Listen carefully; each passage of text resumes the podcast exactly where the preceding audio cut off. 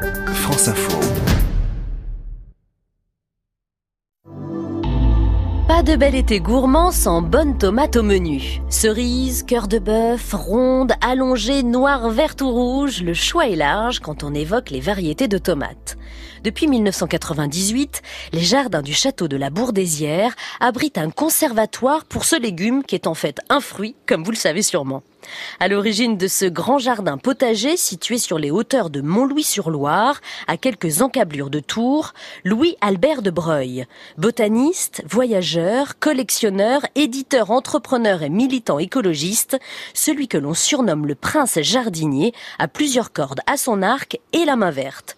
Aujourd'hui, grâce à lui, ce sont près de 700 variétés de tomates venues du monde entier qui sont conservées. Un patrimoine végétal exceptionnel que je vous invite à venir découvrir en vous promenant dans ce très bel espace de 55 hectares. Dahlia et plantes médicinales viennent désormais compléter le magnifique tableau que compose ce jardin, pas comme les autres. En discutant avec les jardiniers, vous apprendrez que derrière ce conservatoire, il y a l'ambition de protéger la biodiversité, conserver les graines d'espèces rares. Les tomates sont plantées à la mi-mai, c'est donc bien cet été que vous allez pouvoir admirer les plus beaux spécimens. Si vous êtes dans la région début septembre, vous pourrez également assister à une nouvelle édition du Festival de la tomate et des saveurs. Producteurs locaux, ateliers culinaires et dégustations sont au programme.